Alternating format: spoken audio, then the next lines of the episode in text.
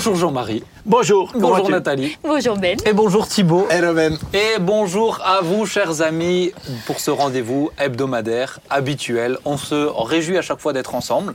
Absolument. Et puis on se réjouit à chaque fois d'être avec vous. Alors, euh, par écran interposé, mais vous nous suivez dans le chat, vous vivez ce moment dans le chat. Je vous rappelle, on peut construire les discussions euh, plus ou moins ensemble. Bien sûr, je vous mens pas, on n'est pas en direct, on enregistre, mais vous avez le droit de réagir sur tout ce qu'on dit dans le chat. N'hésitez pas. On va euh, commencer tout de suite avec cette première question. Est-ce que vous allez bien? Ah, vous y attendez pas. hein? est-ce que vous allez bien, Jean-Marie? Est-ce que tu vas Bah, il faut que je consulte mes associés, mais euh, j'ai l'impression que ça va quand même. Ouais. Tu m'as l'air en forme. Son assistante oui. dit qu'il va bien. On te dit qu'il va bien. Et toi, Nathalie? Oui, merci Ben. Tu as une belle robe, une nouvelle robe. Ah, je savais que tu allais me le dire. voilà, bah, tu vois, Toute neuve. l'œil aiguisé. Et Thibaut, tu vas bien? Yes, ça va bien. Plein de défis, c'est bon. C'est Ah plein oui. d'aventures là en ce moment, mais On s'ennuie pas en ce moment. c'est bon. Ah, vraiment. Non, Je a croyais des- qu'il allait dire plein de défauts, mais plein Ah de non, défis. ça c'est pour toi. Ça c'est pour toi. Ça je te le laisse. Plein de défauts en ce moment. Excuse-moi, mais ça a commencé comme ça. Plein de défauts en ce moment. Ils sont Bon. en forme. Alors aujourd'hui, euh, le programme, je vous dis, tiens, on va commencer. Je vous dis le programme euh, de l'émission. On va parler de la nuance, de la notion de nuance. On va parler euh, du fait de s'attendre à la guérison sur la durée. Et on va essayer, si on a le temps, on verra, mais d'aborder la question de Jean 14, 12, verset Jean 14, verset 12 à 14. Et euh, bon, ben, vous pourrez prendre vos Bibles. Mais voilà, on va se laisser conduire. Bah, tout On le va- monde sait. Tout le monde sait Par ça. ah bah oui, bah oui tout Ah, le monde bien sûr, effectivement c'est dans la Bible. Alors on va commencer avec ce premier thème. Moi c'est un thème qui m'intéresse. Il y a quelque temps j'ai offert à un ami un livre et qui m'a fait réfléchir. Ça s'appelle euh, Le courage de la nuance. Je ne l'ai pas lu encore, j'en ai lu des extraits. Parce C'est beau de faire de la pub Non, mais- pour un livre que tu n'as pas encore lu. il a déjà lu la mais- couverture, c'est bon. j'en ai lu, j'en ai lu bon. des parties avant de l'acheter. Oh, en fait j'aime pas acheter un livre aux gens Sans l'avoir que lu j'ai d'abord. forcément déjà lu. Alors il le lit d'abord, que- puis après il l'achète. Ben, non, Après, il le lit, et comme ça moi ensuite je lui emprunte. Ah. Exactement. Tu vois la Non, technique. mais- Donc là, c'est un livre qui m'intéressait, mais je le connais aussi, mon ami. Je savais que ça allait l'intéresser. J'ai lu quelques parties. Et en tout cas, ça a abordé une notion, moi, qui me, euh, qui me fait réfléchir de toute façon ces derniers temps. C'est euh, la nuance a-t-elle encore sa place dans le discours de notre société ou dans les discours de notre société? Pour moi, la notion de nuance aujourd'hui, elle est de plus en plus. euh, atténuée, elle est euh, en train d'être effacée et je pense qu'il y a des vrais dangers. Alors je commence avec une petite citation, vous le connaissez très bien, Georges Christophe Lichtenberg, Ah oui. Ah, qui a oui. dit qui a Jojo. dit Eh, c'est- Jojo. C'est un, c'est un proche, c'est un proche de Jojo. Hein, Jojo. Vous étiez à l'école ensemble, je. Jojo. Alors Jojo Christophe Lichtenberg qui a dit Il en est de l'esprit comme de la musique, plus on l'entend et plus on exige de subtiles nuances. C'est ça, c'est lui qui a dit ça. Hmm. Et euh, c'est ben, c'est pas tout à fait faux. Quand on écoute un Oui. petit peu de musique, euh, pff, on se contente de, euh, de, de, voilà, juste découvrir. Mais quand on écoute beaucoup de musique, on aime bien rentrer dans les nuances, etc. Et je pense que de l'esprit humain, dans l'esprit humain, c'est un peu la même chose. C'est l'importance de la nuance pour approfondir les choses. Alors j'aimerais vous poser la première question. Euh, bah, Qu'est-ce que vous pensez déjà? Est-ce que vous avez l'impression, un peu comme moi, que la nuance dans les discours de notre société, elle se, euh, elle s'efface petit à petit? Moi, je dirais non et oui. Lui, c'est le champion des oui et non. C'est les champions Vous de la nuance. C'est ça. Bah, tu vois? Bah, Non, mais, mais je trouve que notre Il aurait pu société, écrire un livre. notre société nuance de plus en plus des choses. Il y a des choses où, où, effectivement, il n'y a plus de vérité. On nuance. La vérité, c'est celle que tu as envie qu'elle soit. Donc je trouve que la société, euh, sur des vérités absolues, amène une nuance qui est, qui est déstabilisante. et, euh, et, et voilà, et en ça, je trouve que la société est en danger. Mais d'un autre côté, effectivement, euh, sur des choses qui devraient être nuancées, bah, des fois la société vient avec un avis tranché et les gens se permettent effectivement maintenant d'avoir un, avis euh, tellement tranché qu'on n'a plus le droit de nuancer les choses et de... Oui. On a, on a l'impression que, enfin, pour moi, la nuance, ça sous-entend qu'on a quand même réfléchi, qu'il y a un temps euh, de pour, de contre, un peu le oui et le non, et de faire un peu une synthèse de tout ça. On a l'impression aujourd'hui qu'il faut réfléchir très vite, euh, de parler avec émotion. On tranche comme ça selon des a priori, mais sans avoir vraiment fouiné, cherché et, et essayé de comprendre. Donc, Ouais. euh, moi, Mais j'ai le sentiment que, comme les réseaux sociaux ou autres, on, en- on a plutôt affaire à des personnes qui sont vraiment euh, radicaux. Ouais, c'est intéressant, ouais. Jean-Marie, toi, tu. Ouais, moi je pense que, comme dit, comme dit euh, Thibault, euh, je crois qu'il y a un paradoxe. D'un côté, on est dans une société euh, euh, très très euh, relativiste. Euh, tout ce qui est euh, euh, les valeurs, tout est tout est gommé. Il faudrait, on est dans une sorte de euh, de culte du, du- de la tolérance, mais c'est une pseudo-tolérance. Oui, c'est le culte de la, la- la- la- la tolérance, mais au nom, de, au nom de la tolérance, on mettra en prison ceux qui ne pensent pas comme ça. Oui. Mais euh, donc c'est une, c'est un, ouais, il y a, il y a des nuances, il y a, il y a des domaines dans lesquels on est très très nuancé, mais on est nuancé parce que les gens croient plus en rien. Donc euh, dans ce sens-là, c'est pas forcément toujours un progrès. Mhm. Et puis, euh, et puis alors dans d'autres, euh, sur d'autres, au niveau de la philosophie sociale, on est de plus en plus dans une sorte de, de, de- de pensée unique où on on n'a pas plus le droit de penser autrement.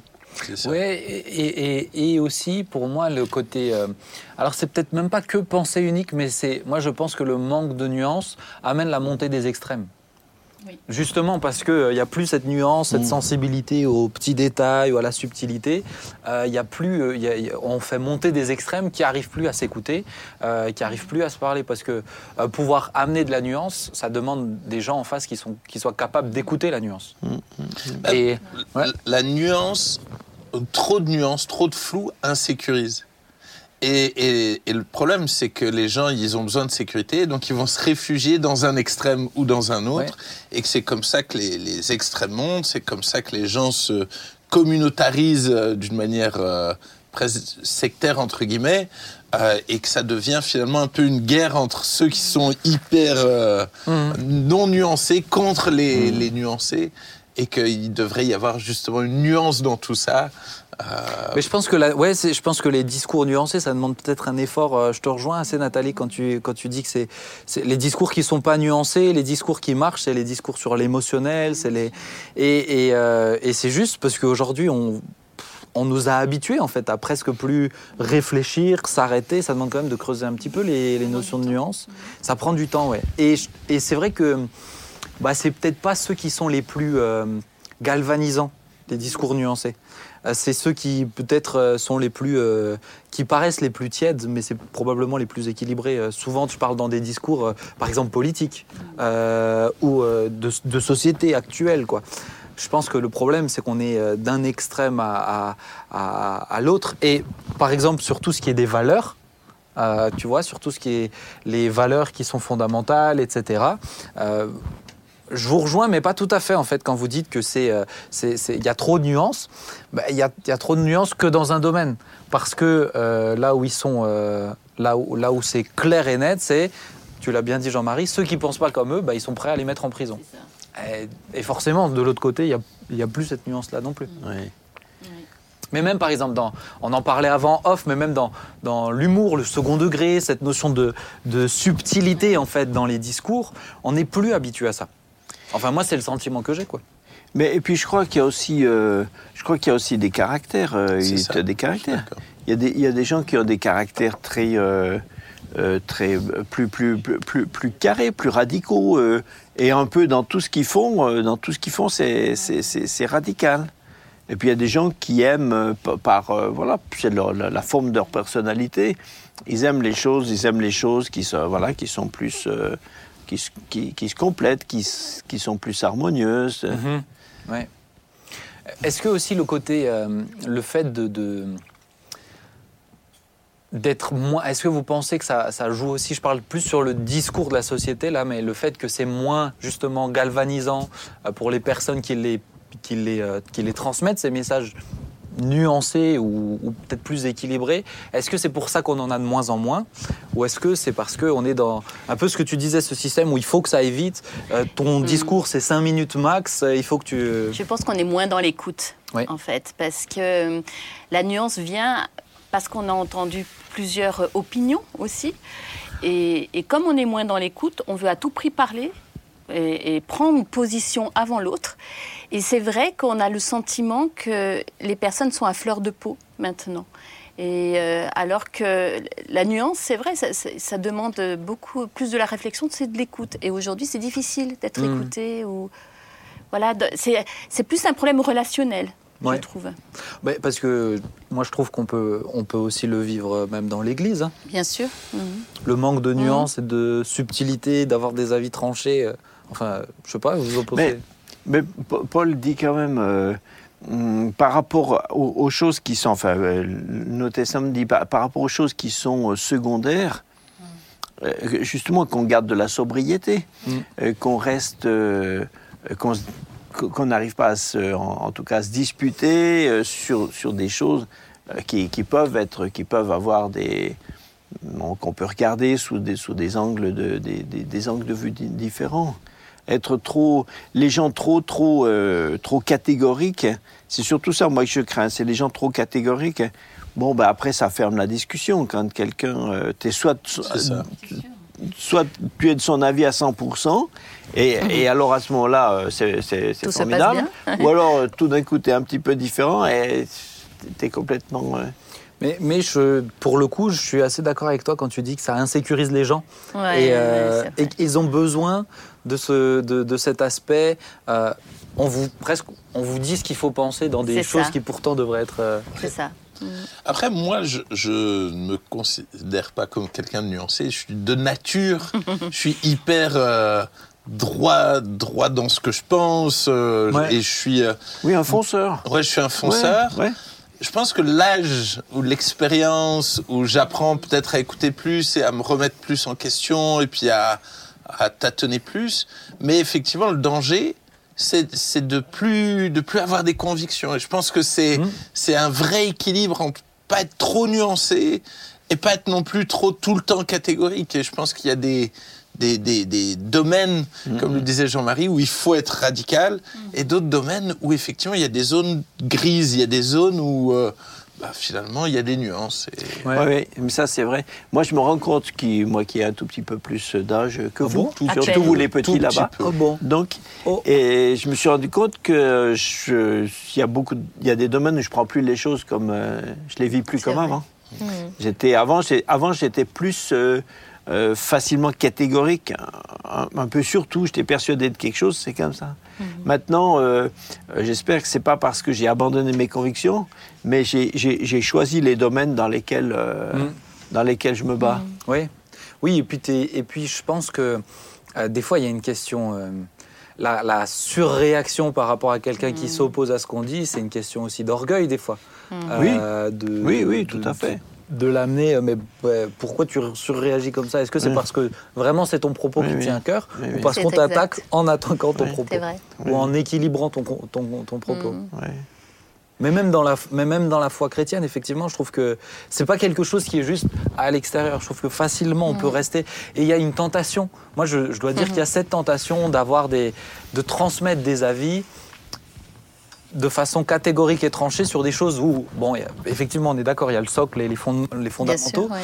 mais sur des choses où euh, c'est pas forcément aussi tranché et catégorique, il y a cette tentation parce que euh, plus stimulant, parce que plus euh, euh, prenant pour la personne qui t'écoute, et, euh, et que derrière on te dit ah c'était bien ce que tu as dit, etc. Mais en fait, Oui. est-ce que c'était vraiment Ouais. le plus équilibré, Mais le plus moi, je pense que c'est le côté. euh, Il y, a- il y a un côté de. Alors, tu parlais de la foi, de l'orgueil, tout ça. Moi, moi je, le, je le verrais sous l'angle de la charité. Euh, être trop, euh, trop, trop, trop, trop abrupt, trop, trop euh, à l'emporte-pièce pour, euh, pour le- le- les gens en face, pour l'interlocuteur, pour le prochain.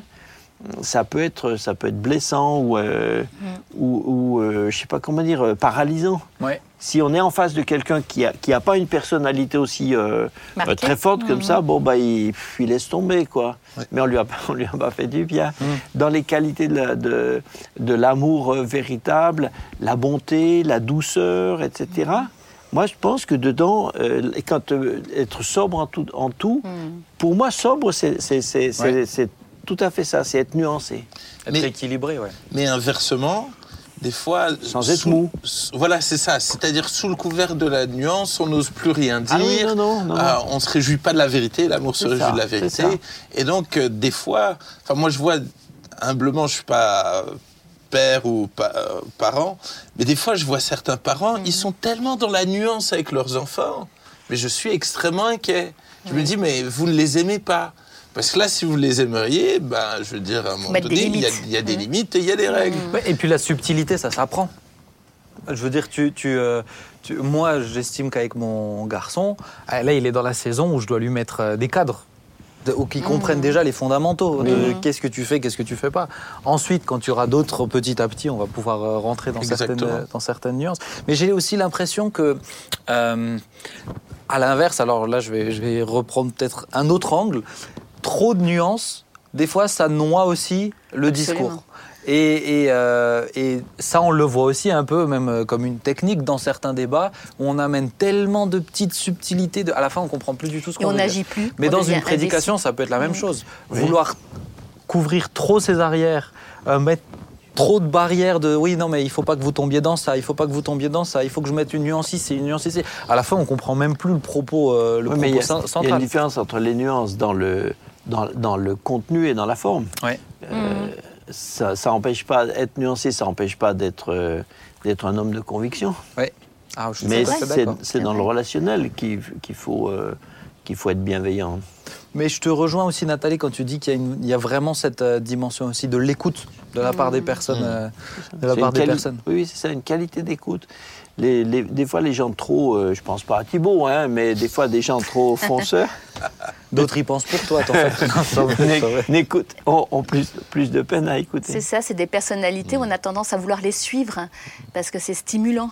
Mais euh, au fond, euh, suivre quelqu'un, euh, c'est- ça demande plus que simplement suivre. Ça demande être convaincu de ce qu'il fait, de ce qu'il dit. C'est, engageant. Mhm. Euh, et quelqu'un qui n'a pas forcément justement à avoir trop de nuances et pas forcément de, de conviction, ça amène à la paralysie. Mais, mais, mais c'est là où pour moi c'est pas tout à fait la même chose. On peut être, comme dit, on peut être nuancé dans le Justement, discours oui. sans être, euh, sans, sans Et être puis avoir un des incertain, positions. quoi. Oui, avoir des positions. Absolument.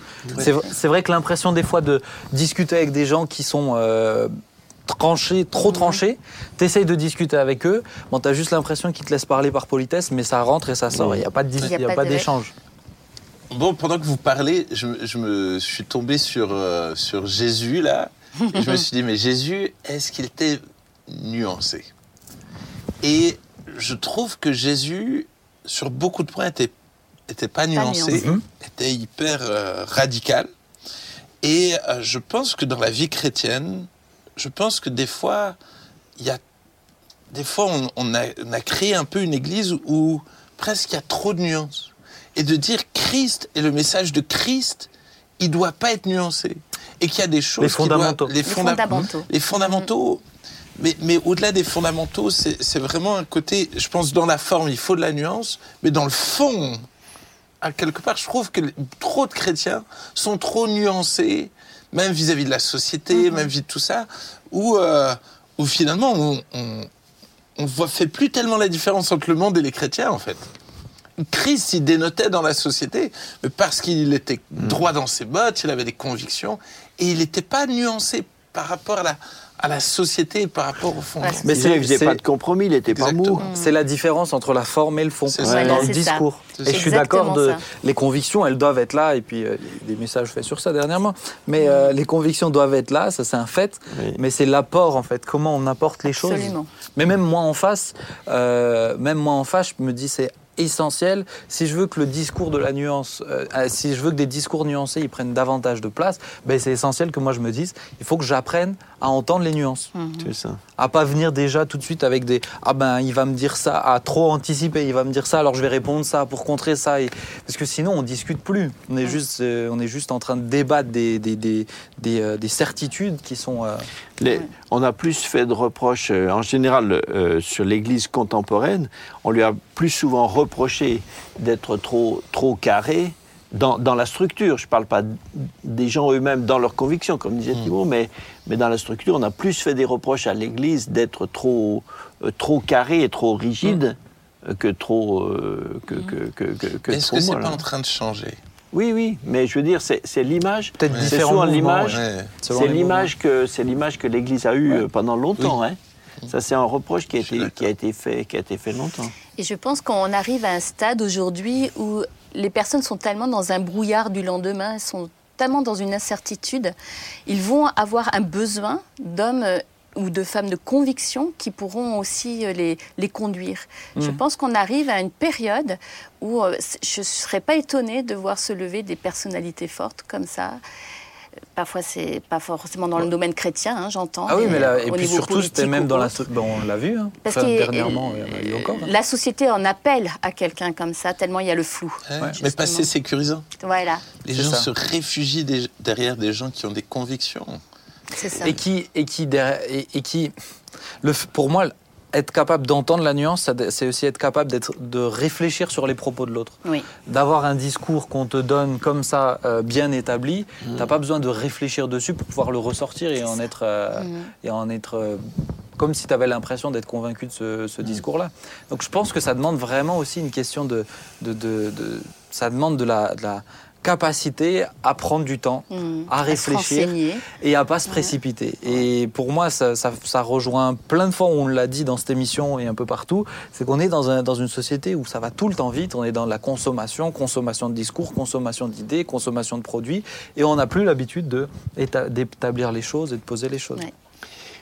Moi, ce, qui, ce que je trouve toxique dans, le, dans la communication euh, des, des- dans, dans les médias, c'est que toutes, euh, toutes les communications sont, euh, sont aujourd'hui euh, optimisées, euh, optimisées de façon quasi scientifique par les, les- les communicateurs. Elles sont toutes formulées de façon à produire, à Mm. produire un effet. C'est quasiment étudié scientifiquement, quoi. Donc sur le, le- le choix des mots, la forme, comment le- la personne se présente, etc. Donc donc il n'y a plus rien de naturel. Et même si quelquefois ça a l'air d'être, euh, mais c'est c'est- c'est- c'est- c'est fabriqué. Mhm. Et là, euh, là pour, pour être capable de d'en être spectateur et, et- et de garder son de garder une analyse euh, un peu objective, ça devient difficile. Mmh. Ouais. Bah, ça demande de l'intentionnalité aussi dans notre, dans notre, dans notre recherche, dans ce qu'on dans ce qu'on veut, dans, le fait qu'on veut s'assurer vraiment que est-ce que ce qu'il dit, est-ce que d'autres le disent, est-ce que d'autres chaînes télé le disent, etc. Je pense qu'il y a aussi ce, ce Mhm. défi personnel vis-à-vis de celui qui écoute, quoi. Bon, en tout cas, moi, ça me- ça m'intéressait de, de l'aborder. Je me dis, des fois, c'est aussi euh, en abordant des choses comme ça, alors pas très euh, précises, pour le- c'est pas très euh, précise, dans- c'est pas un fait, je vous parle pas de- d'une anecdote ou un truc comme ça, mais je me dis, ça nous apprend aussi, ça nous sensibilise au fait de, on doit prendre nos responsabilités, on doit même grandir en maturité. Euh, dans, dans cette dimension-là, je dirais, de l'écoute des relations les uns avec les autres. Et dans Garder cette son capacité, humour. C'est ça. Être gentil, être gentil. Et dans cette capacité et d'apporter et de recevoir aussi de la part ça. des autres, parce que on, on- nous-mêmes, en fait, on se bride en, Mm. en ayant des avis que tranchés, on se bride aussi. Et puis, ouais, ça nous permet de découvrir, comme dit moi-même, ça m'a fait réfléchir, mais dans l'humour, la notion de subtilité dans l'humour, de nuance dans l'humour, euh, c'est euh, Ah oui. quelque chose. euh, ah, Aujourd'hui, j'ai l'impression que ça devient de plus en plus compliqué. hein. C'est Enfin bon. On va continuer. On va partir sur la deuxième partie. Alors là, on a la crème de la crème. Ça, c'est vrai. On a Ah oui, Esther on est tous d'accord. Esther Platoff qui est avec nous sur le plateau. Hello Esther. Salut tout le monde Bon. Bonjour Esther. Bonjour Ça Esther. va bien, merci. Et vous Ouais, Ça va. très bien. Esther, est-ce que tu as entendu notre première partie d'émission ou pas? Oui, j'étais là. Est-ce que tu es quelqu'un de nuancé? Ah, je me suis posé la question pendant que vous parliez. Euh, je pense que des fois je peux l'être et puis que des fois je suis catégorique quoi. Bon, bah t'as des convictions aussi. Bon, ça, nous, on le, nous, on la connaît. nous, on le sait pour vous présenter un petit peu Esther. Alors, Esther travaille à l'église depuis, depuis combien de temps Oh, un bout de temps. hein. Ça va faire 10 ans. 10 ans, waouh. Depuis 10 ans. Alors, elle est mariée à Jatniel, que vous avez déjà vu dans la première émission, je crois. hein. Ah oui. Euh, la première ou la deuxième, Jatniel, qui était prof. première. Vous pouvez la voir en replay d'ailleurs. Et euh, qui est toujours prof. Et tu es toujours Oui, marié à il n'a pas été licencié. Non, t'as pas, il n'a pas été licencié. Alors Esther, pour moi, c'est vraiment une grande joie de t'avoir sur ce plateau. C'est un honneur, vraiment un honneur. Euh, on se- nous, on te connaît, on sait que c'est un privilège que tu nous fais euh, de nous faire grâce de ta présence. Euh, en fait, pourquoi j'ai invité Esther, c'est parce que je voulais aborder avec elle euh, une thématique forcément qui la concerne, sinon je la ferais pas venir. C'est la notion de savoir s'attendre à la guérison euh, dans les années et sur la durée. Esther, peut-être que vous l'avez vu dans les chœurs, vous l'avez vu chanter, mais Esther, ça fait des années qu'elle est diabétique. C'est bien ça. Hein Alors peut-être, est-ce que tu peux nous expliquer, euh, on va commencer comme ça, quel type de diabète tu as, comment ça s'est déclenché? Voilà, explique-nous un petit peu. Alors, euh, j'ai le diabète qu'on appelle de type 1, donc euh, insuline dépendante. Donc, je suis euh, obligée de me piquer à l'insuline. Et euh, c'est vraiment arrivé du jour au lendemain, on ne sait pas forcément pourquoi. Euh, ça peut être suite à un choc émotionnel, suite à un accident, quelque chose d'héréditaire. Et dans mon cas, on ne sait pas forcément en fait pourquoi c'est venu. Ok, ouais. Ouais, ça j'ai entendu que les diabètes peuvent se déclencher au travers d'un. Moi j'ai entendu des gens qui ont un accident de voiture et qui ont un diabète qui s'est déclenché ou un deuil ou quelque chose comme ça. Et, et tu avais quel âge alors quand ça s'est déclenché? Alors, j'avais 20 ans et euh, bah, là, ça va faire 11 ans. Et tu avais 20 ans. Ça veut dire que tu as quand même passé les 20 premières années sans connaître tout ça. Et tu étais chrétienne déjà à l'âge de 20 ans. Oui, ouais, ouais, j'étais déjà baptisée depuis 5 ans. Eh ben, alors justement, qu'est-ce qui s'est passé dans ta tête quand tu as été diagnostiqué diabétique? Alors que tu avais la foi, tu aimais le Seigneur, euh, Alors, euh, j'avoue que ça m'a pas vraiment bouleversée, en fait, ça m'a pas ébranlé dans ma foi parce que j'étais très très bien entourée. Quand on m'a diagnostiqué le diabète, j'avais un ami euh, qui a vécu la même chose un an avant moi et du coup avec qui je pouvais beaucoup partager. Et puis j'ai plusieurs infirmières dans ma famille. Voilà, j'étais vraiment bien entourée par ma famille, par mes amis, donc c'est pas quelque chose qui a été difficile au début. Ok. Et alors, est-ce que tu, tu crois à la guérison divine? Ah, ah, bien sûr. Ok, donc que En Dieu. tout cas, je suis, je suis convaincue que Dieu peut me guérir. Ouais. Et c'est pour ça que depuis le début, ben, je prie dans ce sens-là. Pardon. Mais c'est vrai qu'au bout d'un moment, j'ai eu besoin de savoir si c'était ce que Dieu voulait. Mhm. Et du coup, j'ai un peu changé ma manière de prier. Au lieu de demander à, à- à Dieu de me guérir, je vais plutôt demander quelle est ta volonté. Et euh, il m'a répondu. Il m'a dit que la, pri- que la guérison était en chemin. Donc maintenant, je sais que quand je prie, je peux m'appuyer sur cette promesse. Et je sais qu'il le fera. Ok, trop cool. Et alors, euh, parce que ça fait 11 ans, je me dis, en 11 ans d'exercice de foi face à... Le diabète, c'est quelque chose qui est quand même... euh, enfin, euh, moi, je t'ai vu souvent devoir te piquer, euh, faire tous ces trucs-là. C'est quand même quelque chose qui est contraignant au quotidien. Est-ce que tu as eu des hauts et des bas quand, à l'attente de cette guérison ou à l'exaucement? Est-ce qu'il y a eu des moments où, par exemple, tu as été convaincu, je suis guéri, quoi? Ou, Comment ça s'est passé? Explique-nous un petit peu le- les différentes étapes que tu as eues. Bah forcément, il y a des hauts et des bas. hein. Euh, dès le début, quand, j'ai, quand on m'a trouvé la maladie, euh, je pensais que Dieu allait me guérir euh, rapidement. Et en tout cas, pendant des années, vraiment, je priais dans ce sens-là. Et au bout d'un moment, en fait, on, on se lasse, on se fatigue à toujours demander la même chose, à toujours partager le même sujet de prière aux gens autour de nous. Hmm. Et euh, c'est vrai qu'au bout d'un moment, j'avais même plus envie de prier pour ça. Je me disais, euh, de toute façon, que je prie ou pas, Dieu, il fait ce qu'il veut. Et euh, ouais, en tout cas, il y, a des, il y a des temps de découragement, il y a des temps de doute, euh, il y a des temps de. Ouais, il y a une grande tristesse. Mais euh, il y a aussi des hauts où vraiment je m'attends à Dieu et voilà. Est-ce que tu as eu des fois où tu étais convaincu que tu étais guéri et, et en fait, après des tests, t'as pas été guéri? Je crois pas que j'ai eu ça. non. Ok. Ok. Non, non. Et comment tu, comment tu fais pour. Moi, je dirais, comment tu fais pour rester dans l'équilibre entre j'ai la foi pour être guéri, mais euh, je suis pas en train de, donc je suis pas en train de sombrer, désespérer, mais je suis pas non plus dans ben comme un peu au début de la maladie. euh, bon ben ça doit être tout de suite quoi. Je reste dans la foi, dans la durée quoi. C'est difficile de trouver le bon équilibre. En tout cas, en 11 ans, j'ai eu euh, plusieurs euh, périodes différentes. Ouais. Justement, des temps où je me dis, est-ce que je dois me battre plus en fait? Est-ce que je prie pas assez? Il faut que je prie plus. Euh, Peut-être que je suis pas assez persévérante. Peut-être que Dieu attend de moi d'être vraiment euh, plus, euh, comment dire, euh, Combatif. à me battre plus, quoi, Ouais. vraiment. Et puis, désolée, j'ai oublié, j'ai perdu la question. Non non, c'était c'était c'était comment tu justement comment tu fais pour rester dans cet équilibre là Il y, a des, il y a des hauts et des bas en fait. Tu peux pas. euh, Ouais, c'est ça, c'est ça. Tu peux pas réagir de façon parfaite à chaque fois. euh. Mais c'est moi Ouais, puis tu cherches en fait. Et puis par rapport aux, aux prédications que tu peux entendre, ou par rapport à d'autres personnes qui aussi euh, vivent la maladie, tu entends un petit peu des expériences à droite à gauche et puis tu essaies de trouver en fait, tu essaies de, Ouais. De trouver ce qui est juste là où tu te sens euh, être dans le juste en fait. Mais, mais justement, par rapport à ce que tu viens de dire, il faut que je prie plus, il faut que je me batte Mm. plus.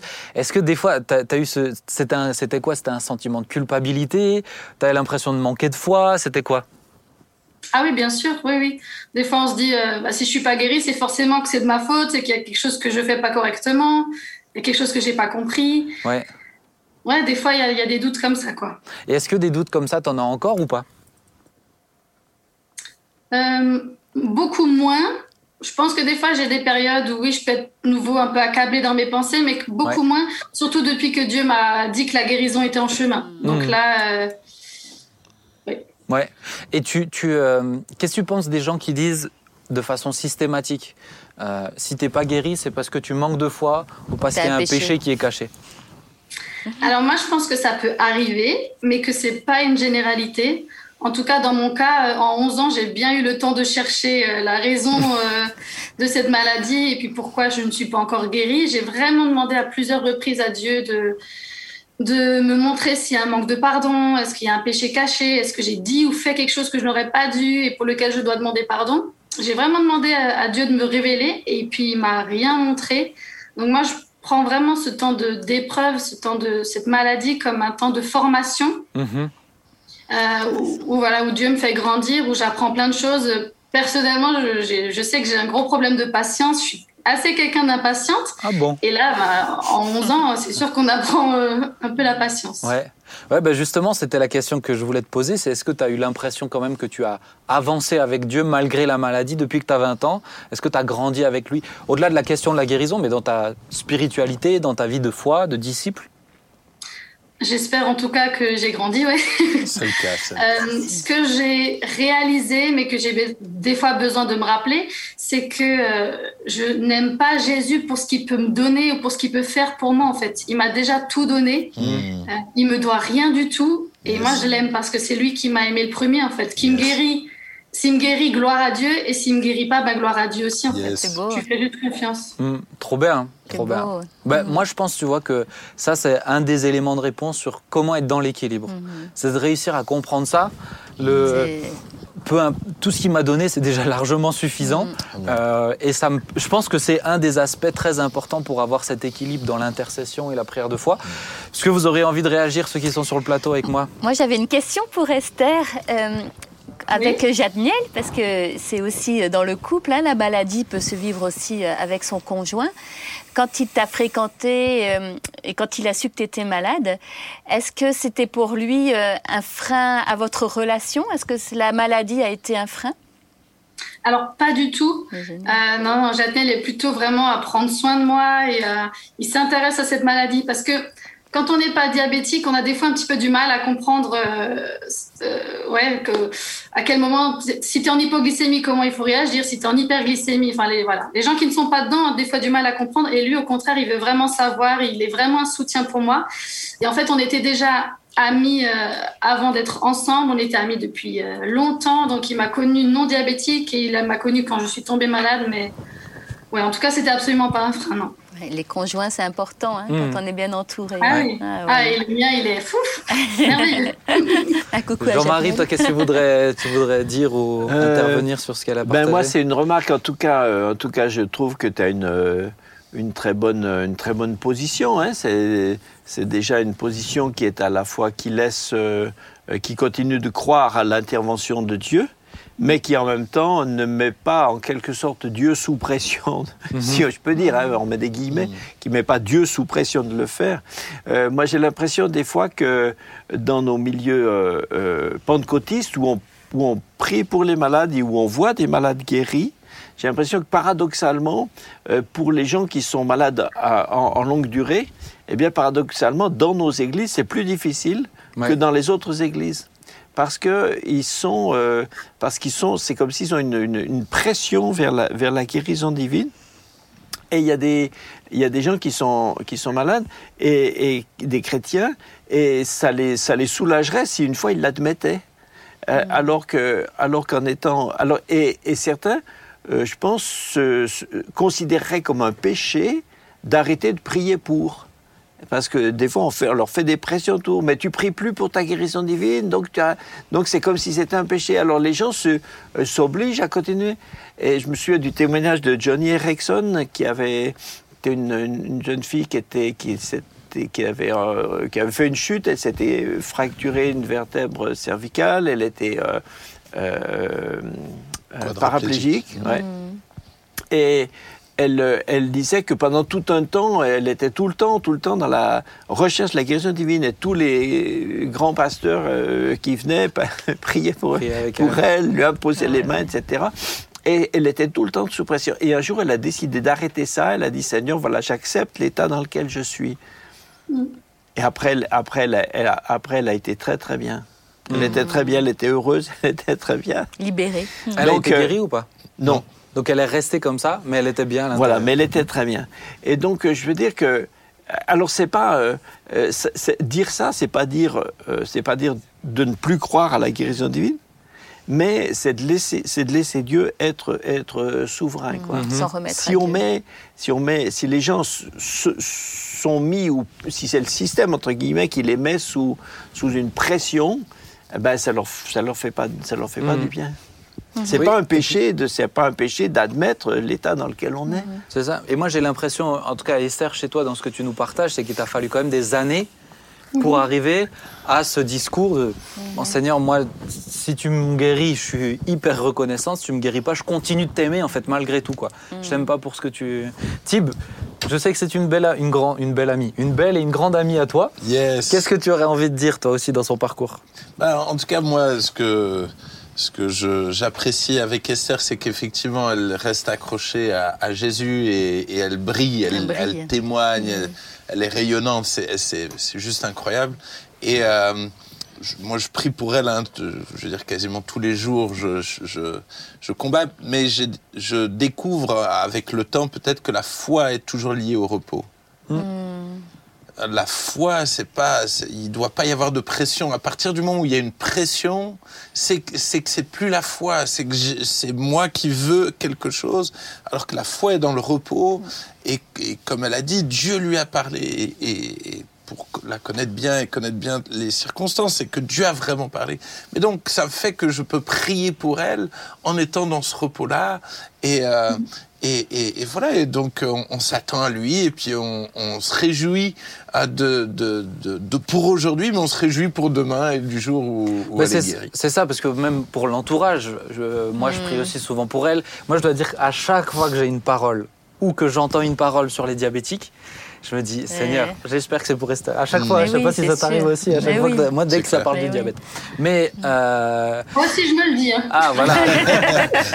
mais ce que, ce que, mais je, suis- je suis assez d'accord. Il y a une question de, euh, de tranquillité de la foi. Et moi, la question, c'est peut-être est-ce que quand on parle du combat de la foi, un peu ce que tu disais Esther tout à l'heure, ah, je- tu te posais la question, je combats pas assez, etc. Est-ce que c'est vraiment ça le combat de la foi? Est-ce que c'est vraiment Ah. ça combattre, euh, euh, euh, combattre dans la foi, forcément prier plus, être plus dans cette euh, intentionnalité? Vous voyez ce que je veux dire? Je sais pas si. Oui, même, même l'expression, on emploie, dans, dans les milieux pentecôtistes, on emploie soit l'expression prendre par la foi. Hmm. Mais honnêtement, honnêtement, je ne suis pas sûr qu'on trouverait cette expression Ouais. dans, dans le- et cette, cette, euh, non seulement l'expression, mais, mais, mais cette idée même. Ouais. La foi, la foi, on, on, on, on la, on la conquiert pas, on, on la, on la reçoit. C'est, c'est, c'est C'est Dieu. ça. Elle, elle vient de ce que Dieu dit. Et tu vois, la, mais la notion de combattre, ouais, Esther, qu'est-ce que tu voulais dire, vas-y? Je voulais dire que ça aussi, je l'avais déjà essayé parce que justement, on m'avait dit, prends par la foi. Par exemple, une fois, il y a un frère responsable qui a prié pour moi et, il m'a dit, bah, maintenant, tu arrêtes tous tes traitements. Tu arrêtes Voilà. tes médicaments et tu dis que tu es guéri.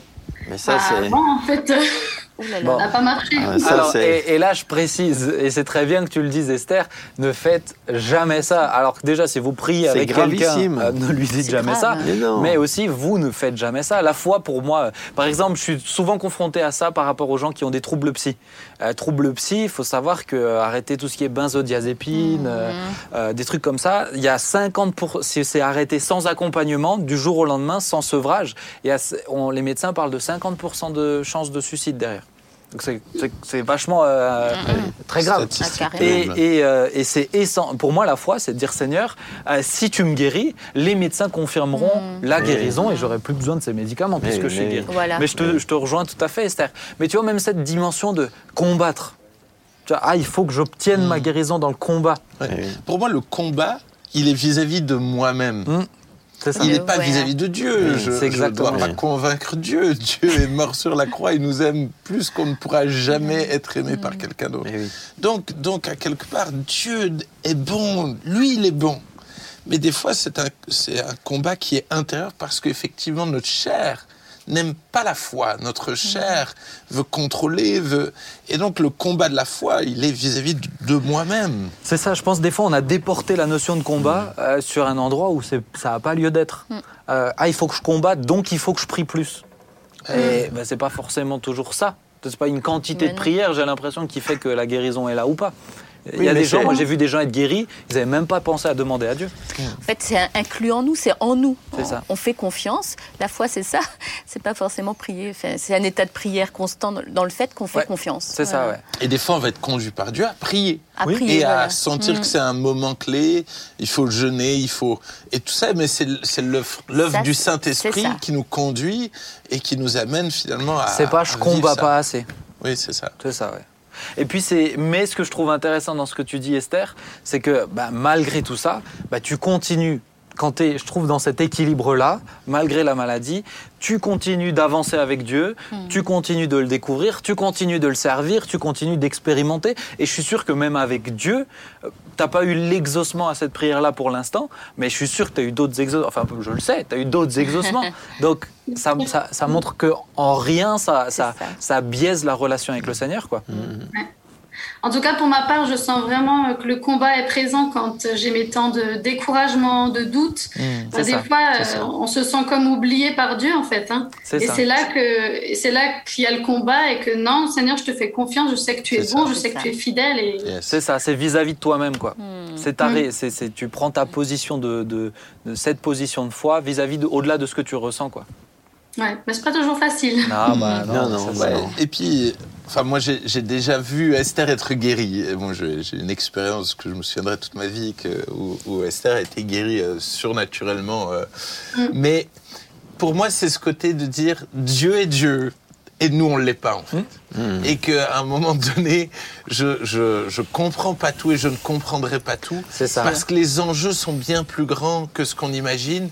Et comme le disait Esther, c'est que Dieu est, est, est en train d'agir ailleurs que ce qu'on voit en fait. Il est en train de faire quelque chose, de préparer quelque chose. Et donc il faut lui faire confiance pour ne pas saboter ce qu'il est en train de faire de bon en fait Ouais. au travers de tout ça. Ouais, moi je suis tout Et à puis- fait d'accord. Et puis les chrétiens ne sont pas, les chrétiens sont pas une, une, une société, une société à part de la société. On- Mm. Tous les chrétiens, les chrétiens ne sont pas une espèce de, euh, de, de, de- de groupe euh, dans lequel, euh, qui serait comme, comme s'ils étaient déjà au ciel. On, est, on est sur la terre dans les mêmes conditions que, que- euh, sociales que, et, Ce que et- tu veux dire par là, humaines. c'est que c'est normal qu'il y ait des malades, c'est normal. sûr. Eh oui. Si, si, tout- si tous les chrétiens étaient tous toujours guéris de toutes leurs maladies, mais, et, et tous toujours bénis et tout ça, sans aucun problème, ben, toute l'humanité serait chrétienne, Oui, oui. mais juste par intérêt. Personne ne serait chrétien de Mhm. cœur. C'est juste. Et quand on se réfère à la Bible, Paul qui avait cette écharpe dans la chair, hein, c'était Oui. un- quelque chose qui l'empêchait Oui, oui. d'être tout bien.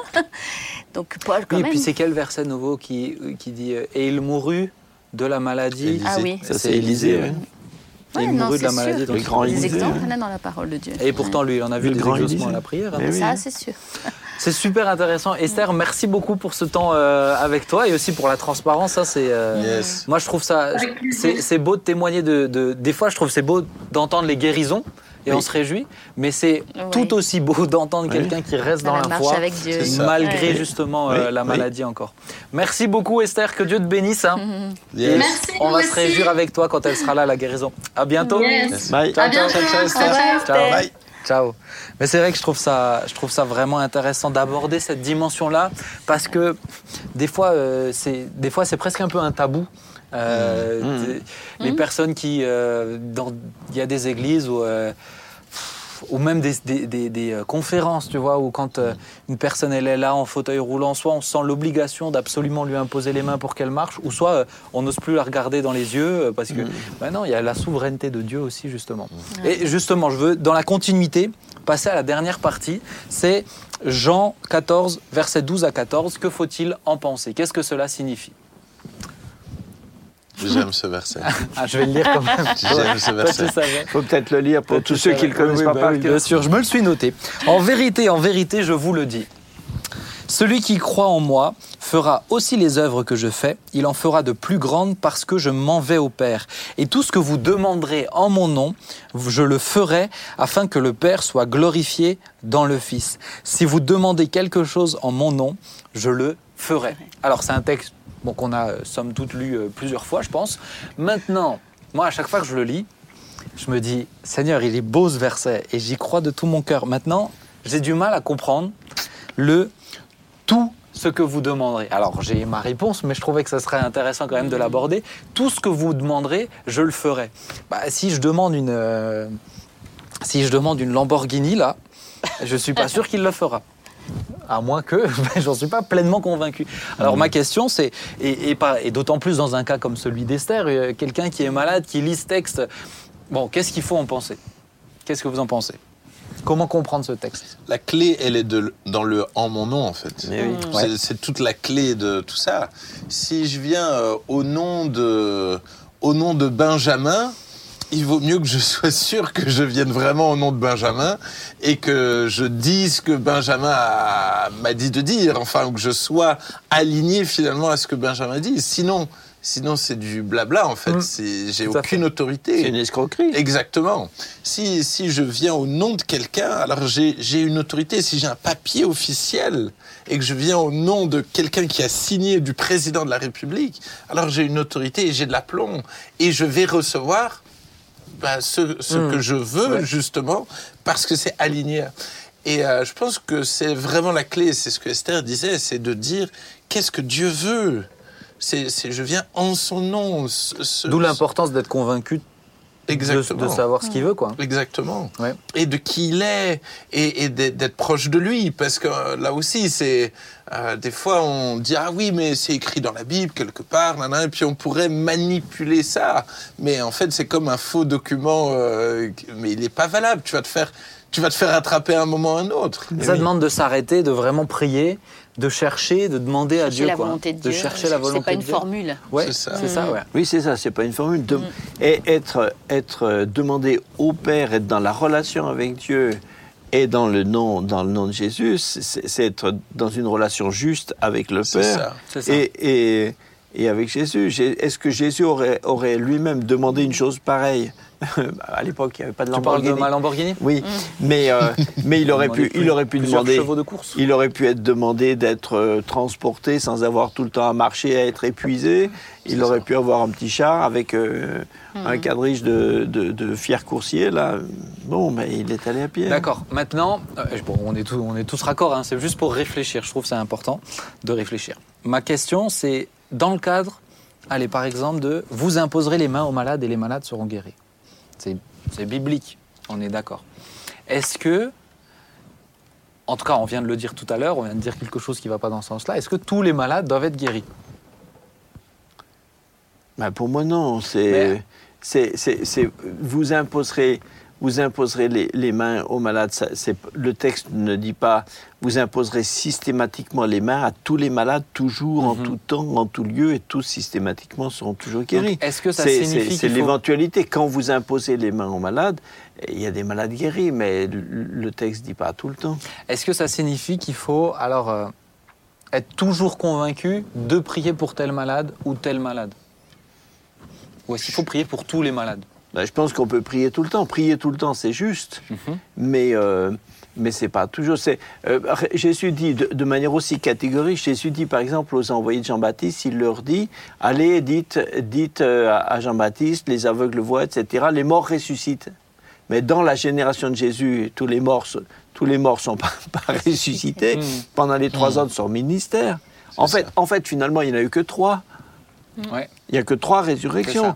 Euh, Pendant les trois ans en Palestine, il y a quand même eu d'autres, il y a quand même eu d'autres dé- décès que ça. Et je suis sûr que Jésus est, est- est passé à côté de- de- d'un cimetière, d'un autre cimetière où quelqu'un, un, un convoi était en train d'emmener quelqu'un. Mhm. Dans la piscine de Bethesda, euh, Oui. impensable qu'il n'y avait qu'un malade. qui Et était pourtant, là. dans la forme, Bah oui. il dit, pourtant dans la forme, il dit, et les morts ressuscitent. Et ce les morts, c'est une façon, euh, c'est une façon euh, herméneutique de, de, euh, de, de- de dire, de dire certains. On parle de ceux, c'est ceux dont on parle. Oui. Mais c'est pas en absolu, c'est pas tous les morts. Et c'est pour montrer ce que Dieu fait, ce Bah que oui. Dieu est capable de faire. Maintenant, est-ce que ce, ce- ce- ce texte, moi je pense que si on le prend mal, on peut en être frustré de ce texte. Vous voyez ce que je veux dire? De dire, euh, ben, attends Seigneur, moi je prie, je prie en ton nom, un Mm. petit peu justement cette notion de formule magique Mm, mm. au nom de Jésus. Oui. Euh, moi, ça m'est, ça, m'est, ça m'est déjà arrivé de prier, de prier de tout mon cœur, avec l'assurance que c'est une prière qui vient de Jésus. Et j'ai dit Amen, mais j'ai juste pas dit au nom de Jésus. Et on m'a repris derrière en disant au nom de Jésus. Oui, mais après, Ouais. Oui, bien Ouais. sûr, mais au nom de Jésus, ça veut pas dire que je suis pas obligé de le prononcer. oui, mais prier, pour, pour prier au nom de Jésus, c'est pas, euh, c'est pas utiliser euh, les deux syllabes. Jésus, c'est pas, c'est pas une histoire de, c'est pas une histoire de prononciation euh, phonétique. C'est Oui, ça. Et des fois, moi, je me suis, je me suis surpris à dire le au nom de Jésus comme une, comme une formule littéraire de ma prière.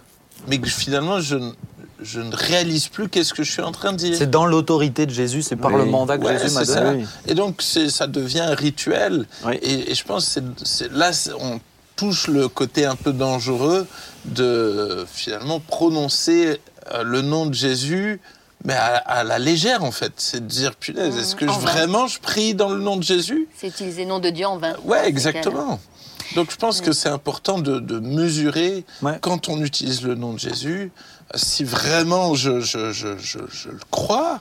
euh, et, euh, et encore une fois, c'est pas c'est pas magique non plus. Mm. Après, il y a des, il y a- Dieu peut le demander vraiment dans le combat spirituel, d'utiliser le nom de Jésus. Euh, ça me fait penser à ton grand-père, notamment, Mhm. avec cette histoire de Tan, c'est Ouais. cette vision qu'il avait eue Ouais. des, des, des- démons, là, des petits démons Ouais. comme ça.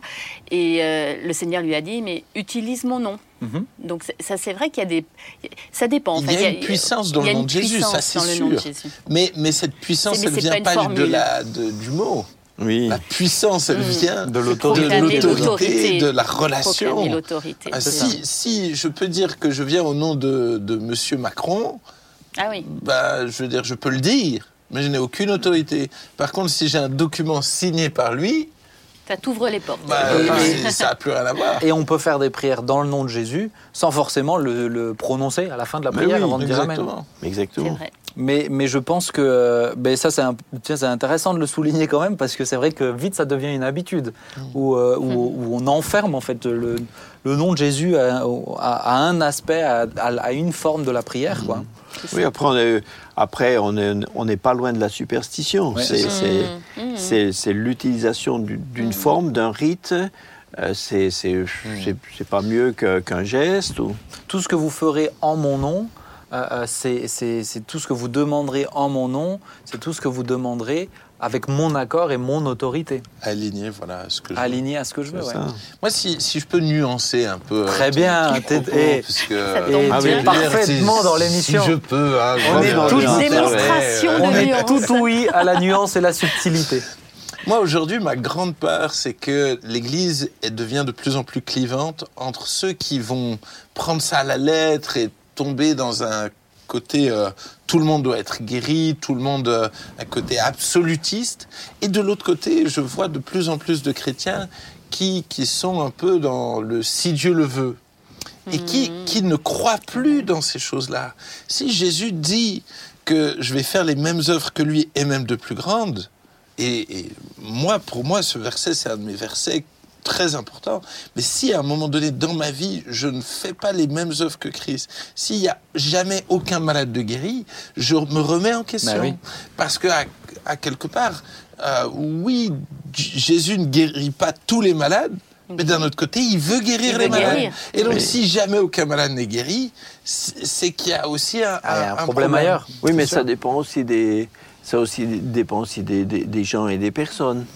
Toi, toi, toi, dans ton, j'allais dire dans ton, dans ton identité chrétienne et de service et de, dans le service de Dieu, il y a cette, euh, cet, im- cet impact, ce don. Mais Paul dira tous, tous ont-ils les dons des guérisons?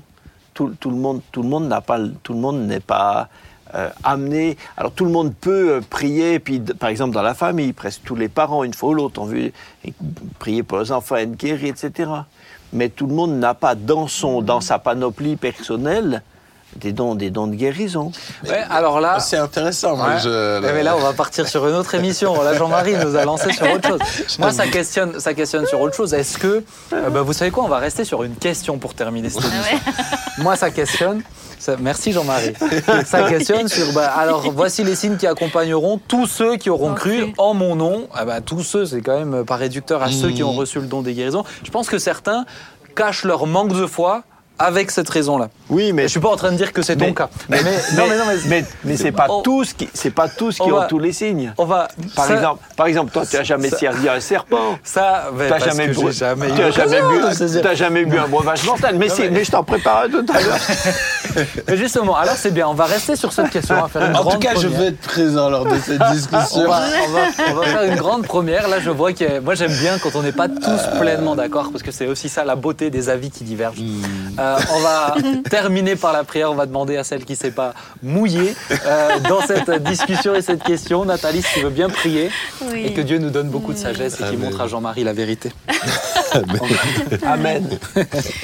Euh, Seigneur, nous sommes tellement heureux de t'appartenir. Nous sommes heureux de dépendre de toi. Nous sommes heureux de savoir que tu es toujours avec nous.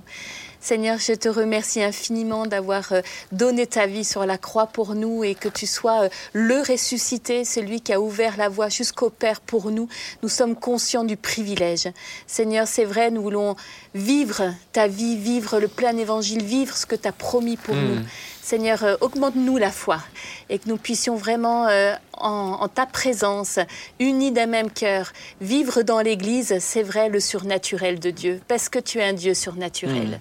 Nous voulons pas dépendre de ça, nous voulons apprendre à t'aimer chaque jour davantage, mais Seigneur, aide-nous à vraiment compter sur toi, même dans les moments faciles et dans les moments difficiles. Que nous soyons constants avec toi, Seigneur. Je te bénis et je te loue pour cette journée que tu as faite, pour cette soirée que, que tu fais, et que ton nom soit vraiment glorifié dans nos vies. Amen. Amen. Amen. Amen. Eh bien, merci à vous pour ces échanges euh, fructueux. J'espère qu'ils vous aideront aussi, vous aussi, à vous poser des questions comme on s'en pose. Euh, moi, je vous assure, j'aime me poser plein de questions, j'aime me remettre en question, j'aime avancer. Donc, n'hésitez pas à le faire de votre côté. Pas juste à prendre en brut ce qu'on est en train de vous dire, mais à l'utiliser comme une matière Nuancé, nuancé. nuancée pour approfondir vos réflexions à vous. Que Dieu vous bénisse. Rendez-vous vendredi prochain à 19h. Et puis n'oubliez pas, vous pouvez partager, liker, commander, euh, commenter, commander, euh, commander qui vous voulez aussi. Mais essayez. Euh, en, en- en tout cas, que Dieu vous bénisse. Commandez sur philadelphie.com. Commandez sur philadelphie.com. Toi, tu es commercial hein, dans l'âme. En tout cas, que Dieu vous bénisse. Et puis, euh, bah voilà, on se réjouit d'être avec vous. On se réjouit de cette émission. Mmh. À très bientôt. Ciao, ciao.